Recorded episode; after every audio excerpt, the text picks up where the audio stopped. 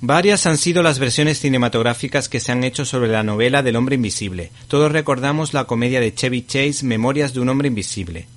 La versión de Paul Verhoeven protagonizada por Kevin Bacon, aunque a mi juicio la más fiel y la que mejor logró atrapar al espectador fue la cinta de 1933 de James Whale.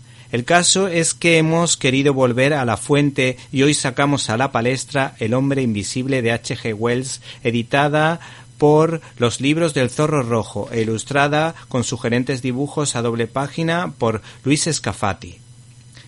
Y la verdad es que el citado Wells creó un personaje que podemos ubicar en el género del terror. El autor consiguió situar la historia en un pueblo ciudad pequeña.